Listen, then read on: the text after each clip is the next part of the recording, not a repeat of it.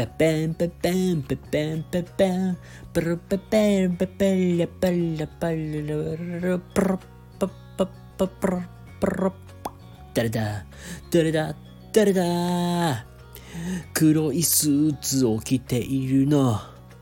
そいつの名はサボリーマン滑っとるやないかいどうも、くせこのりしりでございます。ということで、はい、あのー、どなたか突っ込んでくれると募集中です、ほんまに。すいません、ほんと、僕、めっちゃ滑るネタしか思いつかない、ほんましょうもない男ですけども、えー、今日もね、最後までお付き合いいただけると幸いです。はい。で、今日は何を話すかというと、えー、効率のいい働き方というのは、えー、パクリーマンであるという そんなテーマでお話しさせていただきたいと思います。なんかめっちゃさっきの文字ってるね、ほんま。はい、ということで今日はですね、仕事をほどほどにしている人たちの共通点というテーマで、あの、話していきたいんですけども、あの、まあ、結論から先に言うと、仕事をほどほどに頑張ってる人の共通点って3つあって、まず1つ目は、あの、出世は基本お断り。まあこれもね、あの皆さんご想像にお任せするんですけども、まあ言うとさ、あのー、まあマネージメントをしなきゃいけないとか、まあ自分のなんかノルマがまあなんか厳しくなるとか、まあお給料は高くなるけども、なんかそういうなんか仕事と、まあなんか仕事内容とお給料が見合わないケースが多いっていうのと、あとは、な、あのー、会社に依存しないっていう考え方で、あのー、まあ、投資をするとか、副業をするとか、まあ、そういう選択肢を持っておくっていうところ。まあ、こあの、これ結構まあ、なん確かにな、なるほどなって、まあ、思う部分ではあるんだけど、このまあ、三つ目がすごくなんか僕も、ああ、なんかこれはなんか、誰でも使えるかなと思うので、皆さんシェアしたいなと思うんですけども、それが実はパクるってとこなんですよ。これがね、あの、意外だったなと思ったんですよ。で、まあ皆さんもね、あのー、まあ、お分かりやと思うんですけども、仕事をせずに、なんか自分の好きなことだけで生きていくっていうのは、まず難しい話じゃないですか。それなりに生活をするってなってると、やっぱり働かないと生活はできませんよね、本当に。だって、まあ考えてもらうと、食品にしても、電気、水道、ガスにしても、まあこの家を借りる家賃にしても結局、お金が必要になって、それって人からもらうものではなくて、ため、まあ言うたら自分がが働いて稼いでくるものであるから、それやっぱり働かなきゃいけないっていうことには変わりはないですよね、ほんまに。で、やっぱりね、あの、その仕事をしていく中で、まあなんだろう、あのワークライフバランスを整えておきたいという人もね、多くいると思いますが、まあ実際にね、あの出世を望まない人もいるだろうし、望む人もいるだろうし、まあ人それぞれ様々あると思います。それはまあ人の価値観にもよるので何にも言えないですけども、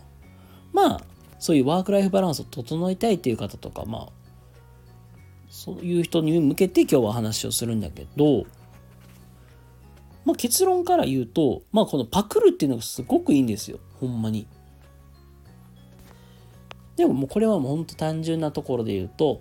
まあ、たらビジネスマンって基本ね、成果を出しなさいってよく言われるじゃん。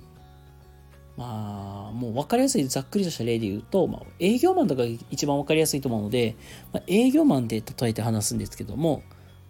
例えば営業マンで言うたら、あの、商談するためにまずはテレアポとかかけなきゃいけないわけじゃないですか。で、そのテレアポも、まあ、上手い人であったりとか、そのトップセールスマンみたいな人の真似をするんですよ。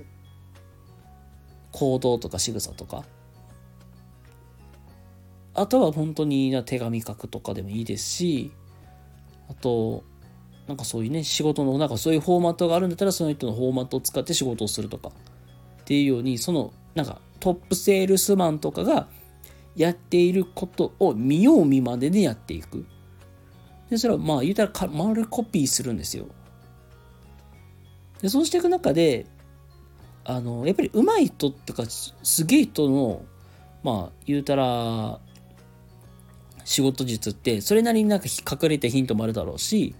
まあ、それをま盗むことで、まあ、自分もそれなりに成果が出せる。まあ言うたらだってあのビジネスマンにしたって 結局誰しも成果は出さなきゃいけないからほどほどに成果を出すってなるとやっぱりその人の真似をして成果をある程度出しておくまあそれって本当すごく大事なことかなと思います。まあ実際にあのどのビジネスシーンにしてもそうなんだけどあのどこやったかな。まあどっかの日本のどこかの会社も結局その前なんかやってたことがすごいなと思ったらそれを全部丸パクリしてそれをやってでそれを広げるためになんかあのビジネスビジネスをを展開していくとかっていう感じでやっている会社さんもあったりするくらいではあるしあのねよくさ中国がさパクリミッキーみたいなのあるじゃんパクリなんちゃらみたいなパクリなんてダメじゃねえかとかで思われるけど、そのパクリをしている中国にさえ GDP 抜かれてるんですよ、日本って。それを思うと。ってなったら、いいところをやっているもの人たちでの真似をすれば、それなりに成果を出せるってことなんですよ。ということなんです。なので、